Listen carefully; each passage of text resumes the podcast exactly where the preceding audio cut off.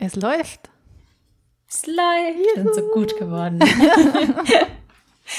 Herzlich willkommen zurück zu unserem Podcast Schreib einfach mit Nicole Böhm und Annabel Stehl. Ja, herzlich willkommen zurück und ich gebe mir jetzt ganz viel Mühe, dass ich euch äh, freudiger begrüße. Es freut mich ganz arg, dass ihr alle da seid und wieder eingeschaltet habt. So, wie war das? Ich war sehr, sehr gut. Ich war tatsächlich echt gespannt, weil du ja letztes Mal so semi-euphorisch dabei warst, ob du diesmal was anders machst. Ich bin begeistert. Mhm.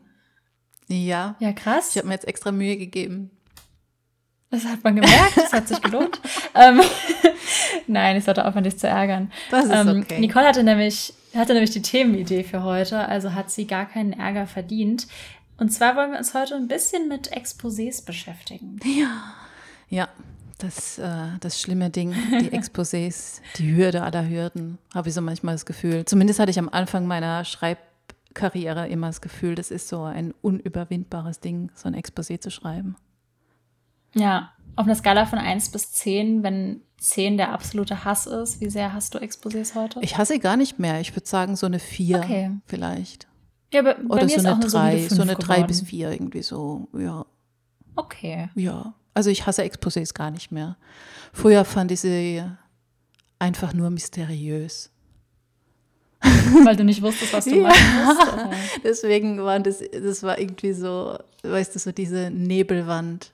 Und das hieß dann Exposé und du hast nicht gewusst, wie es da durchgeht oder wie man da überhaupt drin was sehen kann und wie man sich orientieren muss und was mache ich in diesem Exposé. Wozu ist das da? Warum brauche ich es?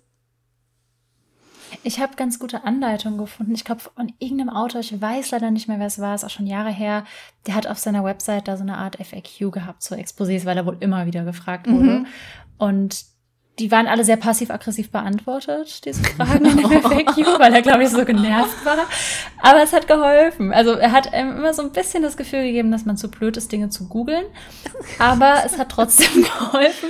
Wir versuchen heute die freundliche Variante davon zu machen, quasi. Wir sind nicht passiv-aggressiv, in keinster Weise. Nee, überhaupt nicht. Ich meine, guckt euch Nicoles freundliche Begrüßung an. Ja, Das ist fernab jeglicher Aggressivität gewesen. es ist voller Freude und Liebe und äh, roten Herzen. So. Genau. das hast du schön gesagt. Nee, aber ähm, tatsächlich, weil ich glaube, dass das ein Mysterium ist. Ich glaube, ein Fehler, den aber alle machen, ist sich zu früh Sorgen zu machen wegen des Exposés, weil eigentlich muss man das erst machen, wenn man ein Projekt geschrieben hat. Im Idealfall so. Man, also jetzt klar, in unserer Position musst du es schon vorher machen, weil du es im Verlag verkaufen willst. Aber bei einem Debütroman würde ich sagen, muss man sich nicht vorab so einen riesengroßen Kopf machen, oder? Ja, das glaube ich auch. Also ich glaube, man muss sich generell nicht so einen Kopf machen, äh, bis man das Ding auch erstmal geschrieben hat, weil das war so bei mir immer die Hemmschwelle. Ich habe dann halt angefangen zu schreiben und habe immer gedacht, dass ich nur so drei oder vier Seiten Exposé schreiben darf, weil das hieß es ja auch immer in jedem Mhm. Schreibratgeber. Ich glaube, es gibt ja auch von Hans-Peter Röntgen, gibt es auch einer, da heißt irgendwie vier Seiten für ein Exposé, oder? Da ist er schon im Titel mit drin. Oder es ist drei Seiten für ein Exposé und vier Seiten für ein Halleluja. Das kann Das wir schon mal erwähnt haben, wie aufmerksame HörerInnen wissen. Äh, das, das hat mich immer so ein bisschen gestresst, so wenn ich da schon angefangen habe und ich habe gemerkt, ich, äh, Mhm. wie soll ich das alles in drei Seiten bringen?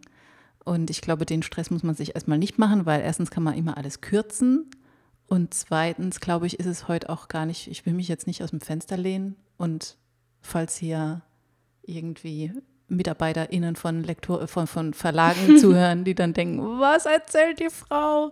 Aber ich glaube, es ist nicht mehr so streng, dass man keine drei oder vier Seiten mehr braucht. Also man kann sich, glaube ich, auch überschreiten. ja.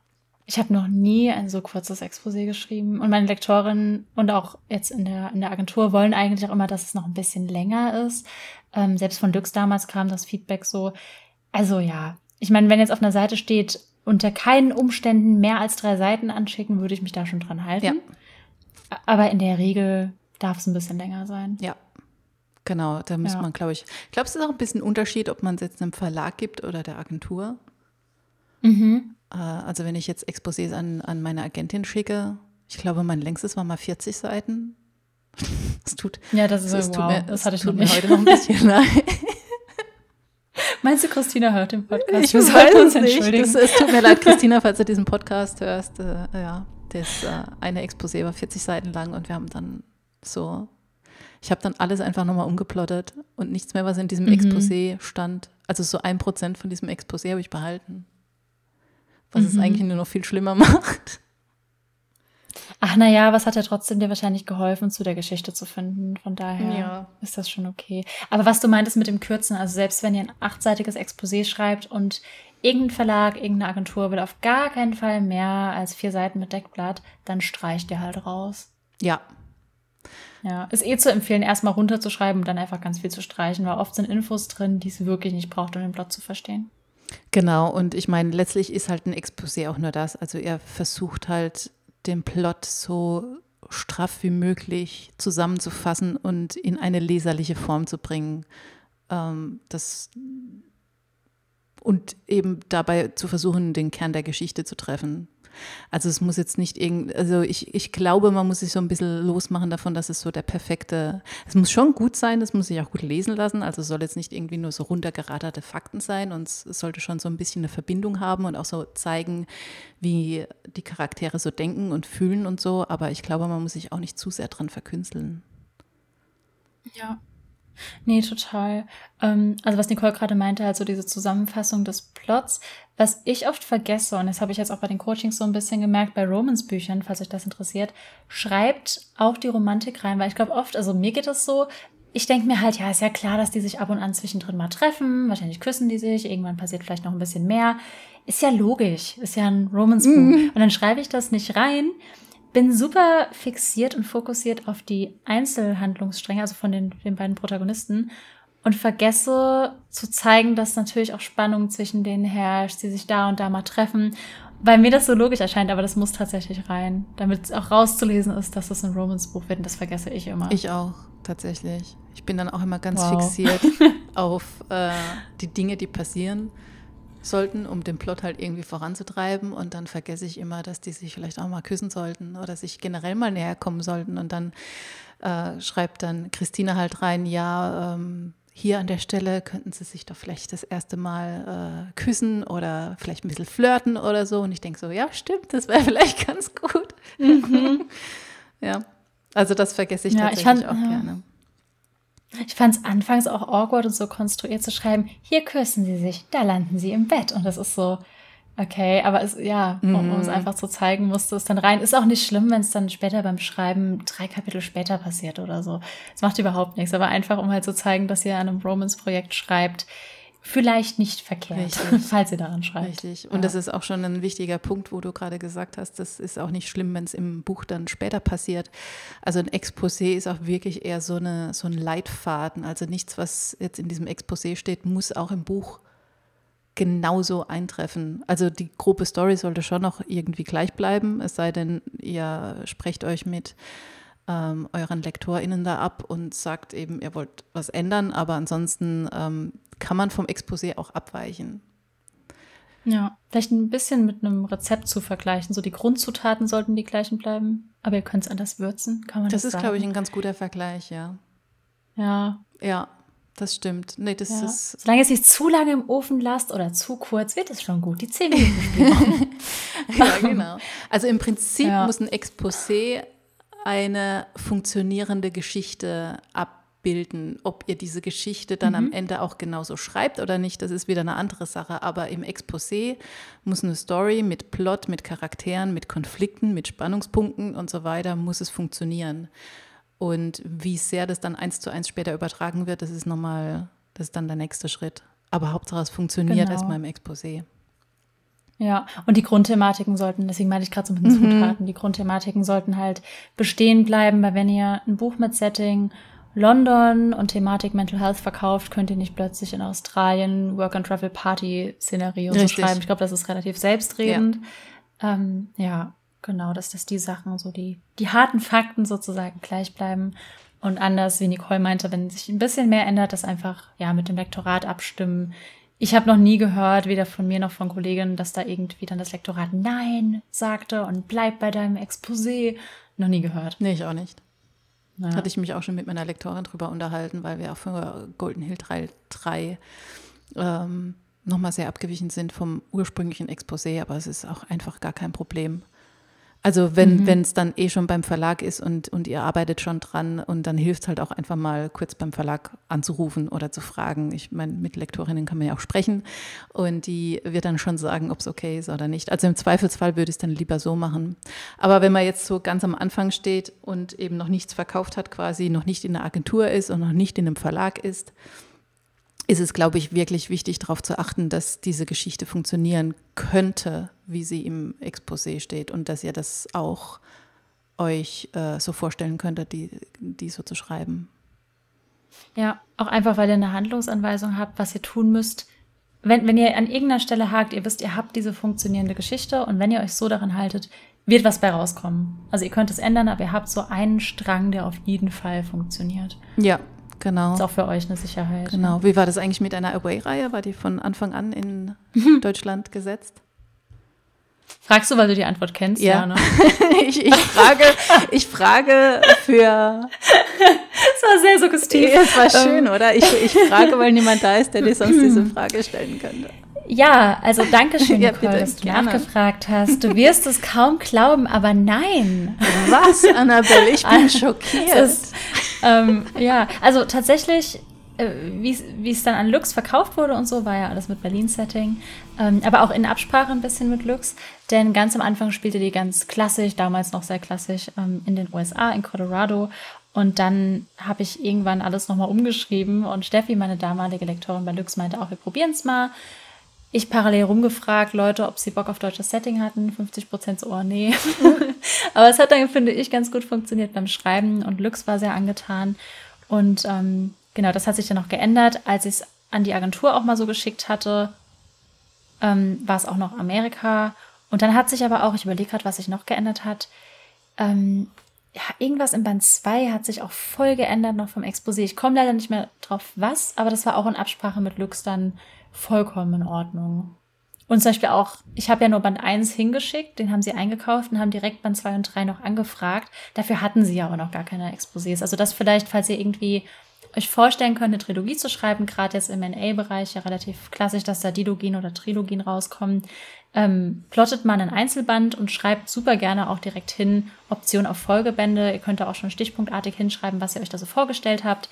Das ist super hilfreich für die Verlage dann zu wissen, dass es weitergehen könnte, weil Reihen eben im NA immer noch sehr, sehr angefragt sind. Ja, das ist richtig. Und wenn es eine Fantasy-Geschichte ist und ihr wisst, dass es eine Trilogie werden soll, ist es vielleicht auch ganz praktisch. Also generell müsst ihr sowieso nur den ersten Band quasi äh, ein ausführliches mhm. Exposé schreiben und wenn die Geschichte eben weitergeht über zwei und drei Bände, dann nochmal vielleicht in einem halben, in einer halben Seite nochmal zusammenfassen, was da passiert, damit man auch ein Ende von der Geschichte hat. Also auch ganz wichtig, in Exposés gibt es keine Cliffhanger. Das heißt, ihr schreibt ja, kommt, alles genau, spoilern. alles spoilern. äh, nicht, nicht vorenthalten, wer der Mörder ist. und äh, mhm. genau, das kommt alles ins Exposé rein und dann eben auch ein Ausblick auf die Folgebände. Aber es ist auch ganz cool in Fantasy, wenn zum Beispiel der erste Band auch für sich stehen könnte. Also wenn das irgendwie ein Element ja. hat, was schon abgeschlossen ist und man sagt, man könnte ja auch guten Gewissens quasi aus der Geschichte aussteigen, aber hat die Option offen, trotzdem weiterzuschreiben. Ich glaube, das funktioniert auch ganz gut. Total, wird doch oft ja fast schon ein bisschen angefordert, gerade wenn es euer Debüt ist. Ich glaube, wenn ihr länger schon in der Fantasy seid, dann ist es auch gar kein Problem, mal mit krasseren Cliffhangern zu arbeiten, wird ja auch viel gemacht. Und ich denke, selbst wenn ihr das verkauft und der Verlag sichert euch zu, ey, du kannst auf jeden Fall drei Bände machen, geht das auch. Aber wie Nicole meinte, ähm, es ist auf jeden Fall hilfreich zu zeigen, dass es auch als Einzelband gehen würde, einfach weil es auch ein geringeres Risiko für den Verlag darstellt. Ich denke, das ist ja ganz, ja. ganz logisch. Ja. Ähm, ändern kann man es dann ja immer noch, wenn man merkt, das würde auch anders funktionieren. Genau. Wobei ich es auch immer ganz schön finde, gerade wenn die Veröffentlichungsabstände relativ groß sind. Also ich liebe Cliffhanger, aber ich hasse es, I'm Patrick Rothfuss, ähm, wenn ich da so zehn Jahre warten muss, bis es weitergeht. Ähm, da ist es dann ganz schön, wenn die, die Bände auch so ein bisschen abgeschlossen sind. Ja, das stimmt. Genau. Vielleicht sollten wir noch was so zum allgemeinen Aufbau eines Exposés sagen. Ich denke, man findet super viel auf Google, aber vielleicht so ein paar harte Fakten. Ich dachte jetzt ganz kurz, dass du jetzt sagst, vielleicht sollten wir noch was zu Brandon Sanderson sagen. Ja, vielleicht für unser Bingo.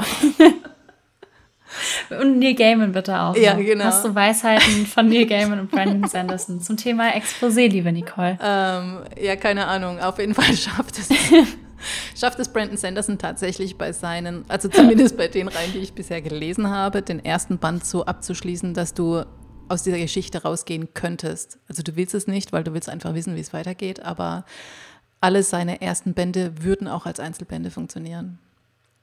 Mhm. Hat er auch mal irgendwo. Finde ich aber auch mega mhm, gut. Hat er auch mal irgendwo in einem Interview gesagt, dass er das meistens so macht, weil er eben dann, also jetzt wahrscheinlich nicht mehr, weil er einfach weiß, dass er alles verkaufen kann. Aber wenn mhm. er eben nicht weiß, ob er eine Geschichte verkaufen kann, dann will er sich quasi auch gar nicht die Arbeit machen, Band 2 und 3 zu plotten. Ähm, wenn Band 1, also wenn es nach Band 1 zum Beispiel Schluss ist, weil das passiert ja vielleicht dann ja. auch, dass er nur einen ersten Band verkauft und dann sagt der Verlag, nee, wir machen jetzt hier Schluss und dann habt ihr die ganze Mühe in 2 und 3 gesteckt und es war dann umsonst. Ich habe ja noch nichts von ihm fertig gelesen. Ich habe auch nur so Bücher hier, die gefühlt tausend Seiten lang sind. sind immer das alles halt so lang, das ist der Wahnsinn. ich wollte gerade sagen, dann, dann ist ein Einzelband erzählt dann auch schon sehr, sehr viel. Das ist bei anderen dann schon eine Trilogie. Ja. Ja, das, das, das stimmt aber allerdings. Okay. Genau. Ja, aber ich glaube, glaub, das ist ein guter Tipp. Ähm, aber geht, glaube ich, bei Fantasy wie für Romans. Es wäre schon cool, wenn ihr auch zeigt, dass es auch als Einzelband gehen würde. Ist natürlich schwer, wenn ihr jetzt eine Dilogie schreibt, bei der es immer um ein Paar geht. Da ist es ja oft so, dass es mit einem Cliffhanger enden muss, in Anführungszeichen, ja. als wenn die Paare durchwechseln. Ja. Genau.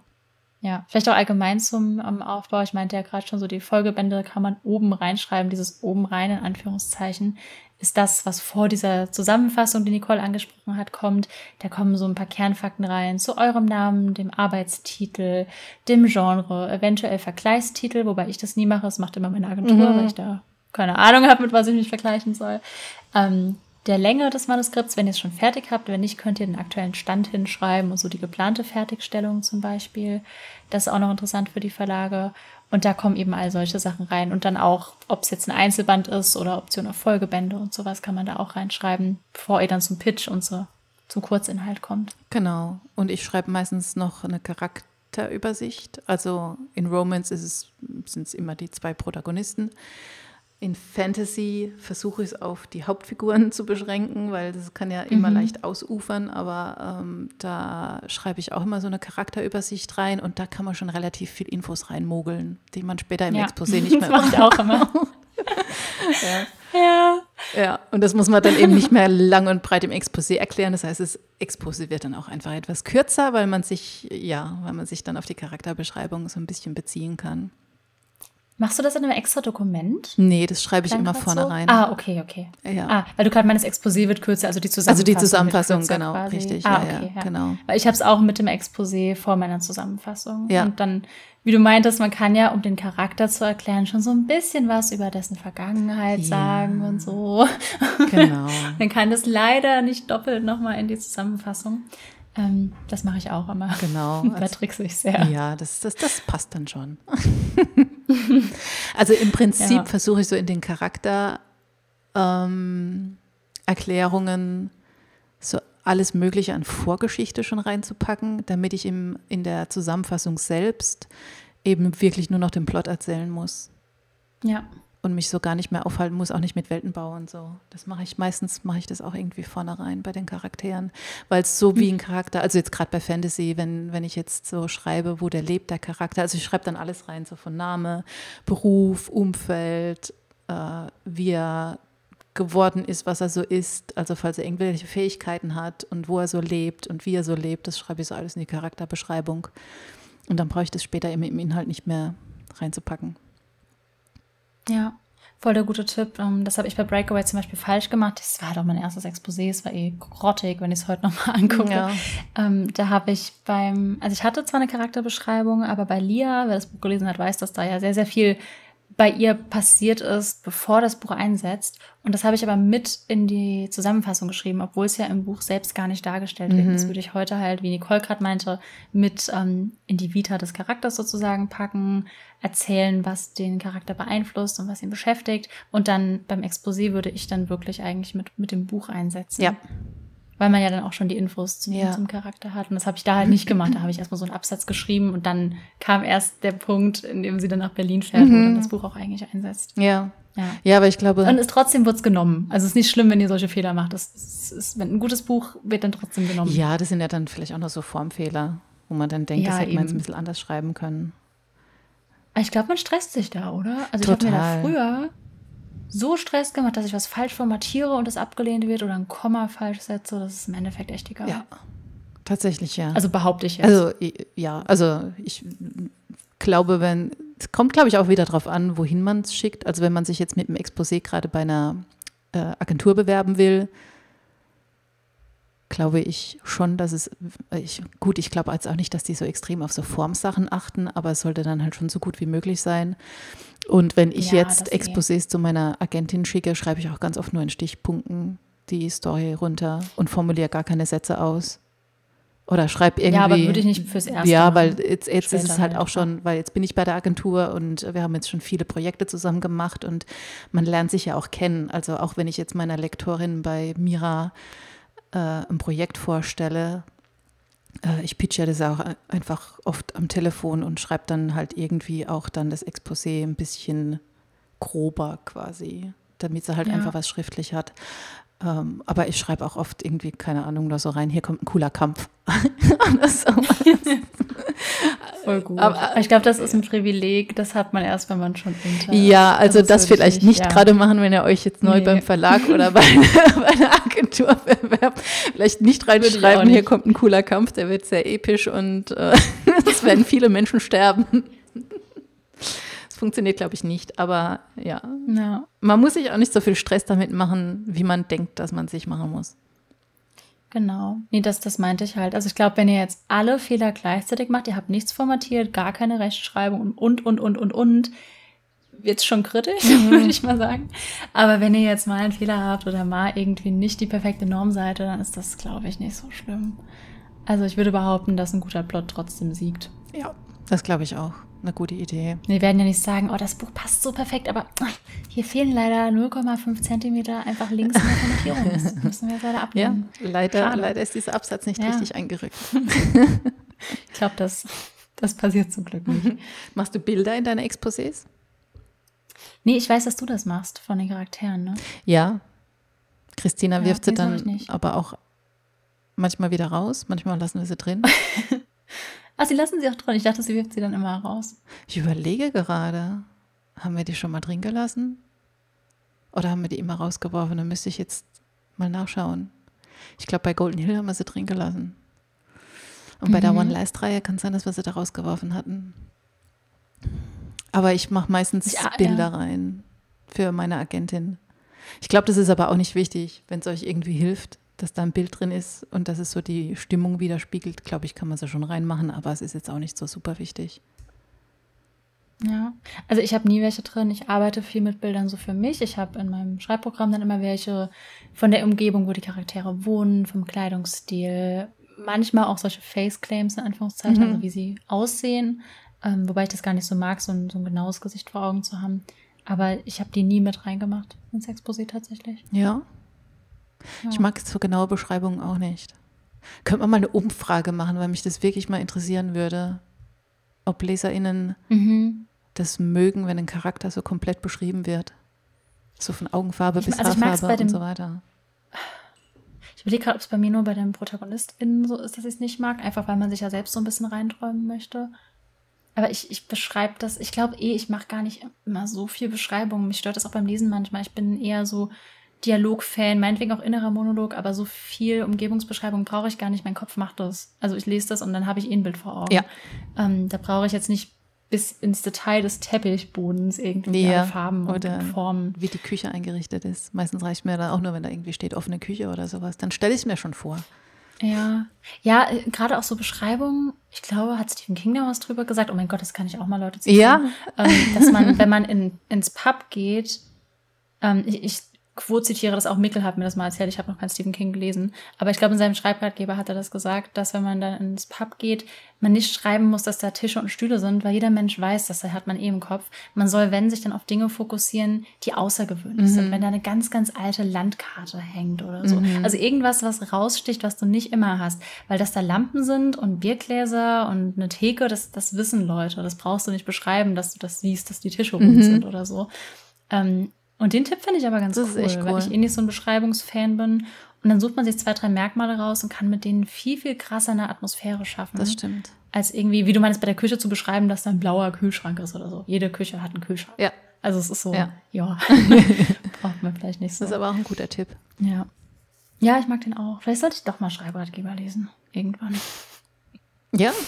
Sind, ich, ich, Ja, das könnte meine Challenge werden für den Podcast. Dann bewerte ich ihn, wir diskutieren über die Tipps, die ich finde. ja, das können wir machen. Wie gut wir die finden. Das mache ich.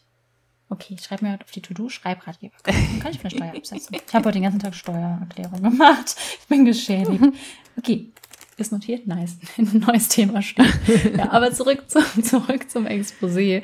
Ähm, genau, so viel vielleicht zum, zum groben Aufbau. Ähm, ich habe eben im Stream erzählt, dass wir den Podcast heute aufnehmen und habe ein paar Fragen bekommen. Und ich dachte, dass die eigentlich auch ganz interessant für alle sind.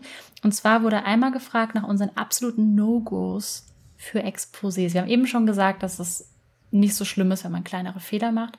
Aber hast du ein absolutes No-Go? Ich habe sonst eins. Du hast sonst eins. Ich, Ja, also das heißt No-Go, aber so Sachen zu ausschweifend erzählen, zu viele Adjektive jetzt schon rein. Also so schreiben, wie du ein Buch schreibst, musst du ja nicht. Es Genau. ist voll okay, wenn dein Schreibstil durchkommt und so ein bisschen dein Humor und so.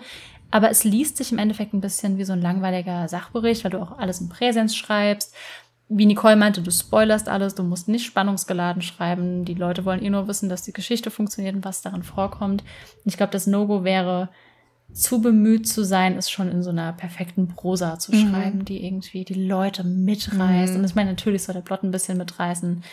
Ähm, ja, aber es, es liest sich ja wirklich meist recht langweilig, oder? eigentlich schon. Ja, es ist wirklich eher so, wie du gesagt hast, so ein Sachbuch. Und ich glaube, was so der No-Go, das No-Go wäre, aber das hatten wir jetzt auch schon ein paar Mal gesagt, ist eben, dass keine Cliffhanger rein sollen. Ja. Ja, also es muss wirklich alles aufgeklärt sein. Auch jeder Kreis, also alles, was so aufgemacht wird an, an Fragen, sollte beantwortet werden. Und wenn nicht im ersten Band, dann vielleicht im Ausblick auf Band 2 und 3, weil gerade bei Fantasy baut man ja oft einen Bogen auf, der sich über alle drei Bücher spannt und das muss irgendwann muss es aufgeklärt werden. Das soll alles ins Exposé rein. Ja. Ja, genau. Und was sonst, was mir jetzt gerade noch eingefallen ist, so als No-Go vielleicht, wenn ihr jetzt wisst, ihr schreibt Romance oder ihr schreibt Fantasy, dass ihr euch, das hat nicht wirklich mit Exposé zu tun, aber dass ihr euch jetzt nicht bei einem Verlag oder bei einer Agentur mit eurem Exposé bewirbt, die nur Sachbücher macht zum Beispiel. Ja. Oder ihr wollt ein Sachbuch schreiben, dann geht nicht zu, einem, zu einer reinen Fantasy-Agentur. Aber ich denke, das ist relativ selbstredend, ähm, aber schickt es halt nicht zu breit gefächert raus. Genau. Und äh, was Ja. mir auch noch einfällt, weil ich glaube, das weiß gar nicht, ob es bei der Agentur damals war, als ich mich beworben hat, dass die einen kurzen Lebenslauf wollten, beziehungsweise sie wollten halt dann Jetzt habe auch. ich auch noch eine Frage. War das, war das bei der Agentur so? Ähm, also ich, habe mich ja nicht bei der Agentur beworben, deswegen Stimmt. kann ich das sagen. Aber kann ich mir gut vorstellen. Dass man eben noch kurz schreibt, ähm, was man so alles veröffentlicht hat. Ich hatte mit Christina, glaube ich, sowieso schon mal vorab persönlich gesprochen. Ich weiß es gar nicht mehr genau. Hm. Und dann kann man es ja eh im persönlichen Gespräch ähm, klären. Aber natürlich ist es auch für Agenturen und Verlage interessant, gerade wenn ihr jetzt neu anfangt zu lesen, was ihr vorher gemacht habt. Also mit Lebenslauf meine ich nicht, ich habe die Grundschule in Buxtehude besucht und so, sondern wirklich Ja, genau, nicht, nicht den Wunsch. nicht den mitschicken. Nee. So eine, so eine Kurzvita. Genau. Und, Ja. und wenn ihr mal in einer Anthologie veröffentlicht habt oder sowas, das halt auch reinschreiben. Genau. Ja. Ja, weil das ist, die Frage kam vorhin nämlich auch, wie diese Vita aussehen soll und ob das die gleiche ist, die dann hinten irgendwie im U4-Text steht oder so. Oder Klappentext ist es ja. Mhm. Ähm, nee, also das ist, Klappentext macht ja, macht ja in Abstimmung mit dem Verlag in der Regel. Ähm, das muss nicht der gleiche sein. Wie Nicole meinte, auch nicht auf welche Grundschule ihr gegangen seid und was euer Notenabschluss war, ist nicht so interessant. Ähm, aber einfach ein bisschen was zu euch, zu euren Veröffentlichungen, wie so ein kurzer Wikipedia-Artikel vielleicht. Ja. Vielleicht, meinetwegen, wo seid ihr her? Wenn es relevant ist, vielleicht auch, dass ihr das und das studiert habt, wenn was ähnliches zum Beispiel im Buch thematisiert wird. Oder wie bei Nicoles Reihe zum Beispiel, der One Last Reihe, war es ja schon auch relevant, dass Nicole in New York studiert hat. Dann kann das da auch mit rein. Dann habt ihr so ein bisschen da ähm, einen Anknüpfungspunkt. Sowas kann da rein. Ja, genau. Und Ja. ja, ich glaube, das war noch so der wichtige Punkt. Mhm. Wurde auch noch gefragt, ähm, Köder auf die Verlagsmenschen anspringen, ob, ob es sowas gibt in einem Exposé. Ha. Das ist eine sehr gute Frage. Ich glaube halt, Ein bisschen gibt's das, sowas und diese USPs, mhm. diese Unique Selling Points. Wie ich es gerade erwähnt habe, so mit New York bei Nicole ist halt ein sehr naheliegendes Thema. Das kann ein Verlag super cool für Marketing aufgreifen, wenn man sagt, ja, die Autorin ist total fachkundig, die hat da auch studiert an so einer Uni und die hat da gelebt und die kann dieses Feeling gut rüberbringen. Ähm, bei mir jetzt, wenn ich was mit Irland schreiben würde, würde ich natürlich auch reinschreiben, hey, ich habe in Irland gelebt und studiert, ich war an dieser Uni. Ähm, ich weiß, also ich, ich, bin mir nicht sicher, ob ein Verlag dann denkt, oh ja, deshalb nehme ich das Buch jetzt, aber ich glaube, es kann schon helfen. Mhm. Ähm, ich, ich, glaube, es ist immer ein bisschen cool, wenn man versucht, sich ein bisschen abzuheben. Ich sage die ganze Zeit ein bisschen, weil ich finde nicht, dass man das Rad neu erfinden muss und überhaupt kann. Ich glaube, alles gab es schon mal irgendwie. Ähm, ihr werdet trotzdem euer Buch schreiben. Und ich weiß auch nicht, ob das jetzt wirklich so der eine Köder ist. Wenn eine Geschichte funktioniert, müsst ihr nicht im Ausland gelebt haben, um eine Geschichte dort spielen zu lassen und so. Ja, genau. Also ich weiß auch nicht, ob es jetzt so den einen Hook quasi gibt, wo dann die Verlage denken, oh ja, unbedingt. Aber es hat natürlich schon geholfen damals, als ich die One-Last-Reihe verkauft habe, ähm, dass ich eben, wenn man so will, quasi so Own Voice geschrieben habe, weil ich eben auch selbst diese Musical-Ausbildung gemacht habe und äh, da eben gelebt habe, das, das hat schon geholfen, tatsächlich. Also es war, glaube ich, schon ein Türöffner, aber ich glaube nicht, dass es der einzige Türöffner ist. Also wie du sagst, wenn du eine coole Geschichte hast, die gut funktioniert, die schöne Charaktere hat und einen Plot, der in sich schlüssig ist. Also auch hier, ihr müsst niemals das Rad neu erfinden. Es geht auch gar nicht mehr. Ich glaube nicht, dass man irgendwie eine Geschichte erzählen kann, die in irgendeiner Form noch nicht erzählt worden ist weil sich ja alles auch wiederholt. Ja. Ich glaube, es gibt ja auch nur so, so ganz, ich weiß gar nicht mehr, wie viele Grundplots es gibt. Es gibt auch da diesen Reit, weißt du es zufällig? Nee, ich musste gerade lachen, weil ich jetzt wieder jemanden zitieren kann. Ähm, wir haben in Literaturwissenschaften gelernt von Roland Barthes, Mort de l'auteur, also der Tod des mhm. Autors oder Tod des Schriftstellers, der genau das nämlich auch schon gesagt hat. Ich weiß nicht mehr, wann er das gesagt hat. Ich glaube, irgendwann im 20. Jahrhundert, dass es quasi also wenn man unter Schriftsteller jemanden versteht, der komplett neue Ideen schafft, gibt es keine Schriftsteller mehr, weil die Ideen ausgeschöpft sind, so ja. die Grundplots, wie du gerade meintest. Ja, ähm, ja. finde ich spannend. ja, und es gibt ja auch einfach so viele Tropes auch mittlerweile. Also wenn man sich irgendwie ja. mal umguckt im Internet, was, was, was es alles an Tropes gibt, man muss die alle nicht neu erfinden, weil es war ja alles in irgendeiner Form schon mal da, aber eben noch nicht in der Form, wie du sie erzählen willst weil jede mhm. Geschichte ist ja trotzdem sehr ähm, individuell und ja und die, die ja, ja, und und und bunt und hat eben eine ganz bestimmte Handschrift, die nur derjenige eben da draufdrücken kann, der sie schreibt und das macht ja dann den Unterschied aus. Genau. Und ich finde, selbst wenn nicht, also selbst wenn man jetzt sagt, man hat vielleicht seine Handschrift noch nicht so gefunden oder so, die Geschichten und die Tropes funktionieren ja aus einem Grund. Also mhm. sind ja aus mhm. einem Grund so lange da, weil sie eben funktionieren. Und ich habe gestern auf Instagram noch so ein super witziges mittelhochdeutsches Meme gesehen. Ich folge zu vielen Germanistik-Seiten. Aber ähm, dieses, dieses Love Triangle, was wir ganz klassisch irgendwie bei Hunger Games oder, oder bei Twilight haben, das gab es schon im Mittelhochdeutschen. Das gibt es schon in mittelhochdeutschen Romanen, in althochdeutschen Romanen und so, wo dann irgendwie die Frau von einem Ritter plötzlich was mit, mit dem Pfarrer hatte ja. und so. Also das gab es da auch schon und es hat da schon total gut funktioniert. Das wird es auch in 100 Jahren Ja, natürlich. Ich meine, in der ähm, ja. Artus-Legende ja auch. Guinevere, ja, genau. Lancelot und ja. ja. Also es ist, oder schaut euch die ganzen Shakespeare-Geschichten an. Das war alles schon mal irgendwie in mhm. irgendeiner Form da. Aber das ist auch nicht schlimm, weil nee, sich eben, und so wie du gesagt hast, ich meine, diese, diese Klischees und die Tropes, die gibt es aus dem Grund, weil sie gut funktionieren und weil sich Geschichten erzählen eben, du kannst nur auf eine gewisse Art Geschichten erzählen, damit sie auch spannend bleiben. Ich meine, ich kann jetzt auch von irgendeiner ja. äh, Person erzählen, die morgens aufsteht und ins Büro geht und abends wieder heimkommt und sich dann schlafen legt. Dann habe ich auch eine Geschichte erzählt, aber sie ist nicht spannend. also kein Konflikt. Ja, und deswegen. Weil du könntest einen Konflikt draus machen, wenn die Person super unzufrieden mit der Monothie. Genau. Mir fallen, was heißt monoton? Monotonie? Auf, als Nomen. Monotonie? Wahrscheinlich. Wahrscheinlich ja. schon.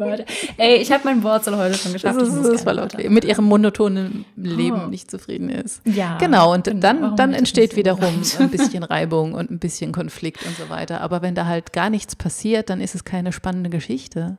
Und äh, wir Menschen brauchen Konflikte, um auf eine Geschichte anzuspringen. Es ist halt einfach so. Mhm. Es ist, man, ja, kann man nicht ändern.